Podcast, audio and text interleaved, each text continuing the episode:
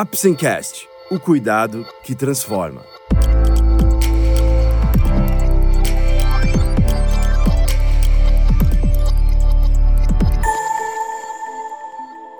Hoje vamos falar sobre a doença diverticular. Você vai conhecer um pouco mais sobre essa doença, seus sintomas e tratamento. Vamos lá? O Apsencast é um oferecimento da Apsen Farmacêutica.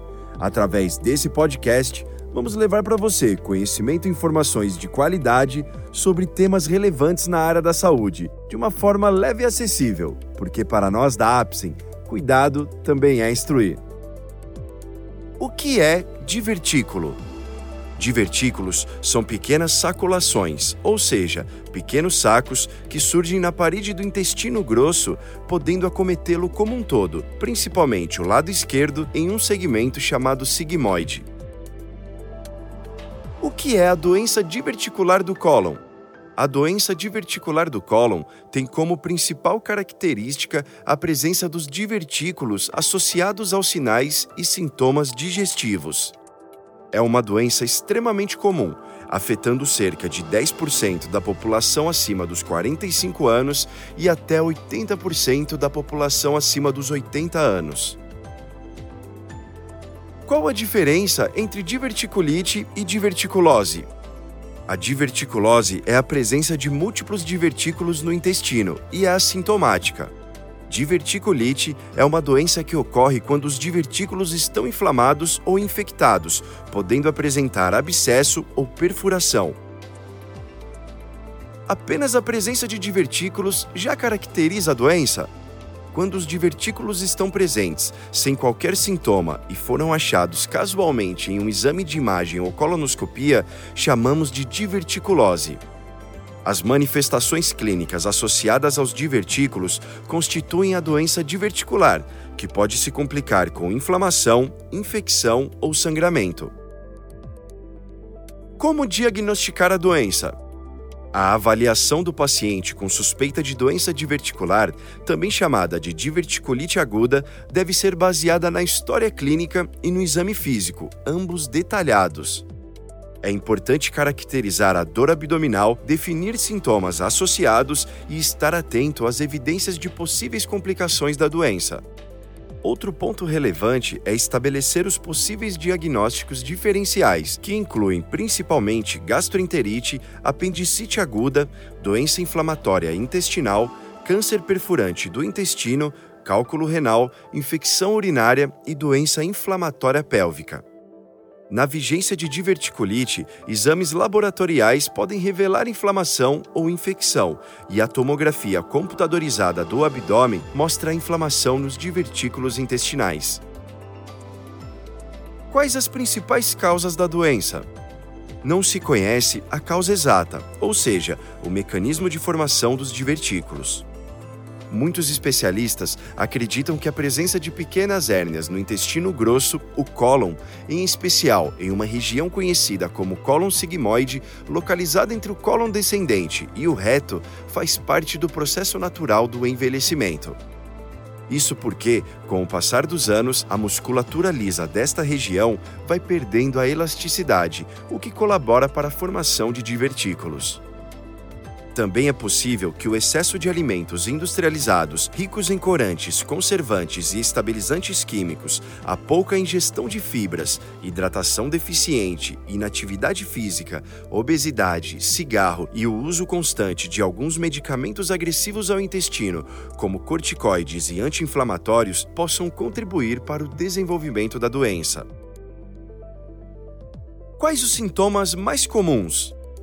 A simples presença dos divertículos não causa sintomas intestinais. Quando existe inflamação, os sintomas mais comuns são dor abdominal de forte intensidade, mais frequente à esquerda, náuseas, vômitos, perda de apetite e febre.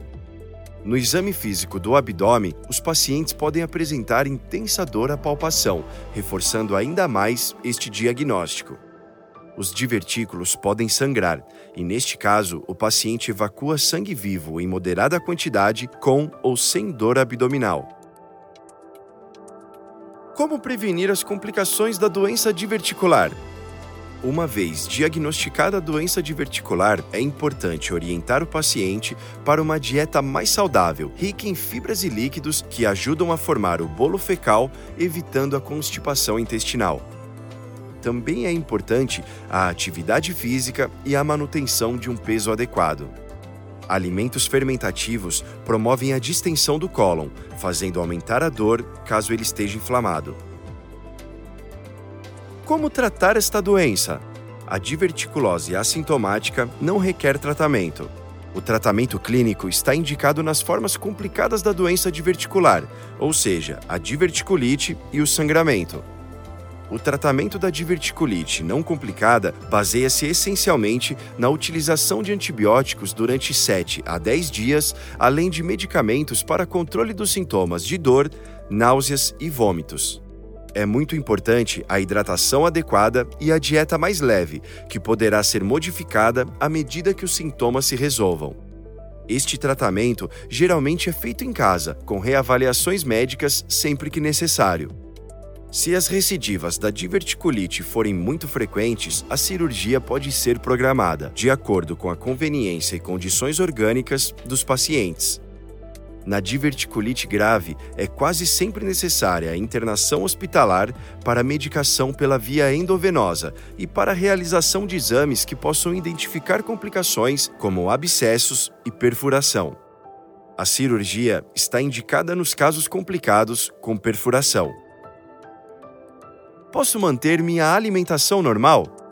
Durante o episódio de diverticulite, recomenda-se uma dieta mais leve e, nas formas complicadas, jejum ou dieta líquida.